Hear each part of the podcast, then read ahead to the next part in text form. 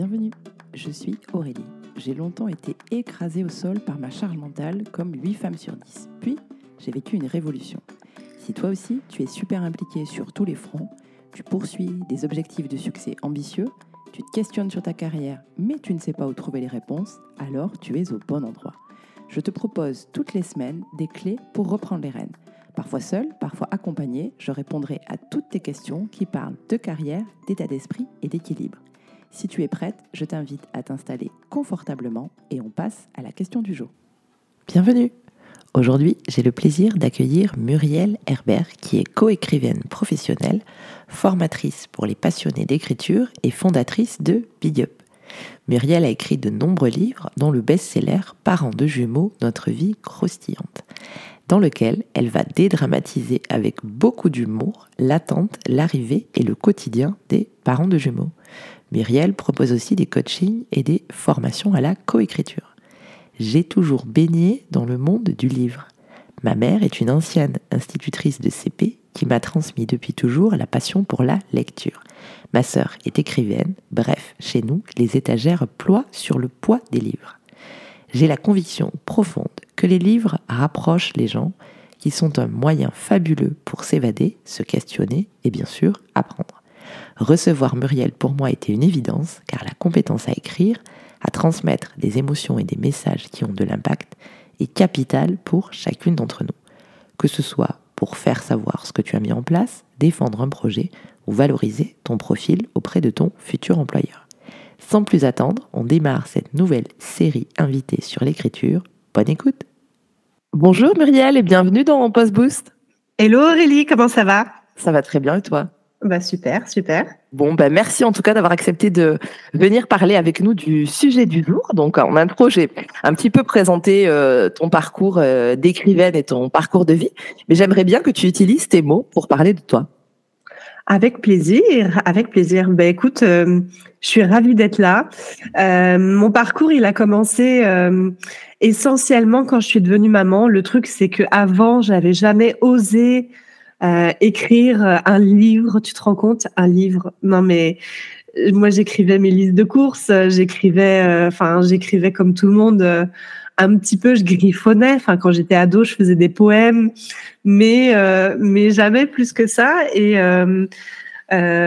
bon, je savais pas que j'étais, j'avais une aptitude particulière. C'est c'est pour ça que je trouve ça très intéressant de m'adresser aux passionnés d'écriture qui s'ignorent euh, parce qu'on est très nombreux à s'ignorer, mais euh, mais quand on se lance, bah ça donne quelque chose. Franchement, c'est une super aventure d'écrire son livre, vraiment une super aventure. Et ouais, je suis devenue maman en 2013 de deux filles jumelles, euh, Rachel et Kali, et un an après qu'elles soient nées.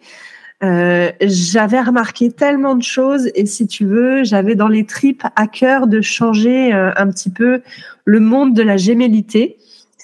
Euh, et surtout, je voulais qu'on parle des parents parce qu'on ne parle jamais des parents de jumeaux. Enfin, c'était le cas à l'époque. Et, euh, et ouais, je voulais qu'on mette les parents de jumeaux à l'honneur, eux qui subissent un choc gémellaire, boum boum, deux enfants d'un coup. Je voulais vraiment qu'il y ait un truc autour d'eux. Et donc, j'ai écrit ce premier livre un an après. Donc, elle, elle gazouillait, elle parlait pas encore beaucoup. Tu vois, c'était vraiment, euh, c'était vraiment des petits bébés. Et puis, euh, et puis, bah, ce livre aujourd'hui est best-seller. Euh, enfin, c'est le livre le plus vendu dans la, dans le sujet des parents de jumeaux. Donc, je suis plutôt fière parce que bah, ça, je ne sais pas si ça a changé le monde, mais au moins ça a apporté une nouvelle vision, tu vois, sur euh, ces parents que euh, on admire ou que euh, on repousse. C'est un peu très extrême, mais mais je suis très contente de m'être lancée et puis forcément ça a donné naissance à d'autres livres derrière en mon nom.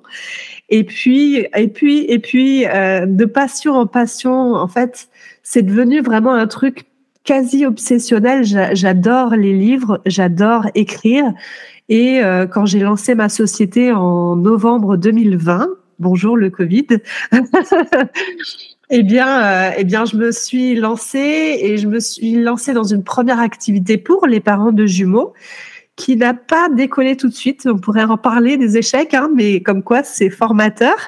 Mais euh, pour moi, c'était pas vraiment un. Enfin, j'ai su rebondir. C'était pas vraiment un échec, c'était euh, une expérience et euh, ça n'a pas fonctionné. Mais derrière, je me suis dit, ok, qu'est-ce que je sais faire? Bah, des livres. J'adore écrire, j'adore l'entrepreneuriat, les livres de non-fiction aussi. Enfin, j'aime bien la fiction, mais euh, mais voilà. Et je me suis lancée dans ce domaine de la coécriture de livres euh, pour entrepreneurs et ça a très bien fonctionné. Ça a très bien fonctionné, une très forte demande et effectivement, il y a un besoin, une envie très forte chez les entrepreneurs aussi de euh, d'écrire son propre livre et de réaliser ce rêve que partagent beaucoup de personnes. Ben ouais, justement, j'avais fait des petites recherches sur l'écriture avant qu'on enregistre euh, cet épisode. Et il y a un sondage de l'année dernière, donc du Figaro littéraire et Odoxa, qui dit que 12 millions de Français souhaitent écrire un livre, soit 24% de la population adulte en France. Donc, de ton expérience, pourquoi autant de gens souhaitent écrire?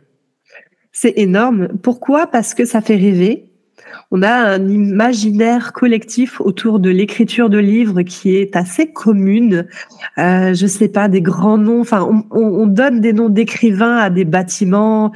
Baudelaire, Hugo, euh, Victor Hugo. Euh, enfin, c'est sûr qu'on a un imaginaire collectif très fort qui est très autour de la fiction. Et depuis quelques années, la non-fiction, tous les livres qui servent à apprendre, qui servent à raconter des histoires réelles, des choses qui, du vécu, des solutions, des méthodes, ça, ça marche très fort. Mais pourquoi autant de personnes euh, souhaitent écrire ouais, cet imaginaire collectif? Mais je pense que s'il y a une différence entre ce nombre de personnes qui souhaitent écrire un livre, ah, ça c'est dans l'envie, mais après dans la réalisation, on est très très peu finalement. Et ça c'est parce que tout le monde fait la même erreur, enfin tout le monde, ceux qui se lancent, c'est de se lancer directement dans l'écriture. Et c'est ça l'erreur du débutant.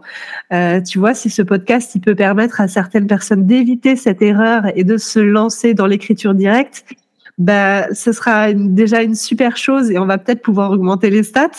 Mais, euh, mais voilà, le truc, c'est qu'il faut préparer son livre, préparer ses idées, structurer tout ça et après seulement se lancer dans l'écriture. Et c'est là, c'est ça qui fait toute la différence. bon, il y a l'après-écriture également, on en parlera, mais, mais tu vois, c'est vraiment euh, très important. Mais je pense que ça fait rêver, effectivement, c'est un métier de cœur. Euh, c'est un métier qui, qui fait envie, euh, je pense, les enfants comme les grands.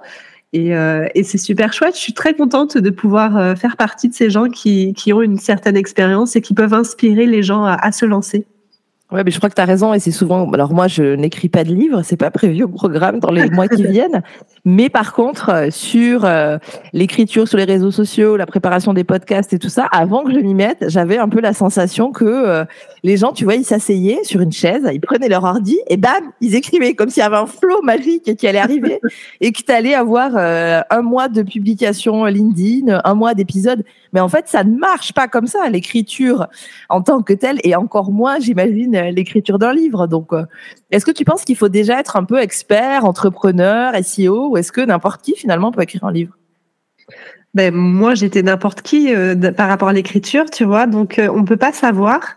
C'est très difficile. Il y a, il y a beaucoup de stéréotypes autour de l'écriture, tu vois. Il y a beaucoup de. Je parlais de l'imaginaire collectif. Euh, c'est pareil dans tous les domaines. Tu vois, quand j'ai écrit ce livre de parents de jumeaux, je voulais un peu lutter contre les stéréotypes, comme quoi c'est l'enfer, c'est euh, c'est terrible. Euh, mais en fait, euh, c'est un bonheur immense. C'est beaucoup d'organisation, certes, mais avec des témoignages réalistes, on pouvait lutter contre ce stéréotype. Et le truc avec l'écriture, c'est que eh ben, il y a un stéréotype aussi, comme quoi c'est euh, un talent divin qui te vient de n'importe où, qui tombe du ciel et qui tombe dans tes mains. Mais en fait, c'est un muscle. L'écriture, c'est un muscle, tout simplement. Ça s'entretient. Et, euh, et si tu le fais sans t'en rendre compte, ça marche aussi que ce soit en tant que rédacteur, que ce soit en tant que copywriter. Si tu as l'habitude de manier les mots, c'est plus facile évidemment, mais euh, ça peut venir de n'importe où, j'ai envie de dire, et c'est pas forcément euh, religieux ou talentueux. Ou, enfin, tu vois, c'est aussi un travail. Euh, j'avais un, formateur qui m'a appris quelque chose. C'est vrai que l'écriture, c'est du travail, du talent et aussi de la chance. TTC, tu sais, travail, talent, chance. Et ça, c'est valable aussi dans l'écriture. Euh, il y a un peu des trois. Euh, si on a envie, si on a cette petite voix qui nous donne envie de se lancer dans l'écriture de livres, que ce soit pour soi ou que ce soit pour les autres en tant que co-écrivain, bah faut y aller parce que c'est vraiment euh, épanouissant. Oui, puis je pense que tu as raison, on a tous l'image, je sais pas moi, de euh, de l'écrivain euh, hyper connu euh, qui a une maison en Normandie ou à Bretagne, tu vois, avec une grande baie vitrée où il y a des énormes vagues qui viennent, il s'assoit, il écrit et hop, il fait un livre, comme si c'était un truc magique. Ça n'existe pas en fait. Du coup, c'est vraiment. Ça existe. Si si, mais si tu savais, il y a vraiment très très peu d'élus. J'ai essayé, sincèrement, j'ai eu ma petite période où j'étais au chômage et euh, je me suis dit bon bah je vais exploiter ce temps à essayer de travailler ma plume. Ok, j'ai compris, c'est un muscle, ça se travaille. J'ai essayé, mais c'est vraiment vraiment très très très très très difficile. Et c'est là où travail, talent, chance, ça ça porte, euh, c'est vraiment c'est ça a tout son nom. Enfin, tu vois, c'est vraiment, c'est vraiment important. Il y a très peu d'élus et euh, les personnes qui en vivent sont très riches. Sinon, tous les autres, c'est très difficile. Très, très difficile. Ça, je pense que quand on sait ce que touche un auteur sur un livre, que toi, tu achètes 20 euh, euh, euros, 25 euros en librairie, lui, il n'a pas 25 ou 20 euros. S'il a 1 euro par livre, il est content, quoi. Oui, mais alors en maison d'édition. Exactement. On verra ça, la différence entre la maison d'édition euh, et l'auto-édition. Ce qui m'intéressait aussi dans le fait de te recevoir, Muriel, c'est que moi, je suis convaincue qu'aujourd'hui, c'est hyper important de maîtriser la compétence d'écriture. Euh, si on a euh, cette, euh, cette envie qui vibre en nous d'écrire un livre, mais aussi dans le quotidien, dans le quotidien professionnel. Moi, dans Post Boost, je parle aussi de carrière et je pense que c'est vraiment une compétence qui est clé aujourd'hui, la compétence à écrire. Est-ce que tu partages cet avis? Oh oui, je la partage surtout à l'ère des réseaux sociaux. on a celui qui sait écrire, il a de l'or entre les doigts et pas que entre les doigts, dans la tête, parce que parce que bah voilà, si tu sais écrire, tu as un truc que beaucoup perdent. Et, euh, et voilà, il y a un peu deux mondes, ceux qui savent écrire et ceux qui, qui préfèrent parler. Euh, et puis il y a ceux qui aiment les deux, hein, attention. Mais, euh, mais si tu sais écrire, tu as vraiment un truc précieux entre les doigts et c'est important de le savoir déjà dans un premier temps. Ok, bah, je pense que tu as raison. Tu vois là, mon fils, enfin notre fils, il vient de rentrer au CP et j'ai oublié euh, les dictées, l'écriture, à quel point finalement ça devient notre quotidien, les mots, assembler les mots les uns avec les autres. Et en fait, c'est un apprentissage qu'on acquiert et qu'après il devient complètement automatique. Sauf qu'après, sauf si c'est dans le cadre de son job, mais c'est un truc sur lequel on ne repense plus. Euh, par exemple, j'avais fait un post LinkedIn sur les emojis parce qu'il m'est arrivé une erreur dramatique d'emoji où j'ai confondu le pouce euh, pouce en l'air au gros fuck et donc la, le WhatsApp des parents d'élèves qui annonçait une vente de ah sapin au lieu de répondre pouce comme ça, j'ai répondu fuck. Bon, c'était mon douloureux ma douloureuse expérience des emojis. Et tout ça pour dire que finalement, euh, avec les WhatsApp, avec les messages, etc., on n'écrit plus en fait, on se pose plus la question, on utilise toujours les mêmes mots. Et je pense aussi qu'on perd intellectuellement euh, dans cette euh, cette non-écriture ou en tout cas cette écriture rapide. Euh, et je, je, trouve ça dommage parce que je, je, je reste convaincue comme toi hein, que c'est un excellent moyen de transmettre des émotions, de faire avancer des choses.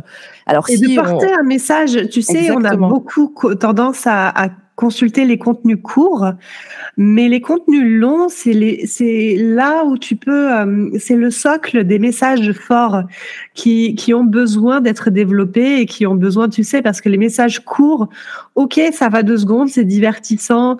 Je parle des shorts, je parle des réels, je parle de tous ces, ces ces trucs qu'on consomme à gogo, ok, mais c'est bon aussi de développer une idée et d'aller dans un truc, de l'approfondir, ça fait du bien à l'esprit et porter les messages grâce à l'écriture.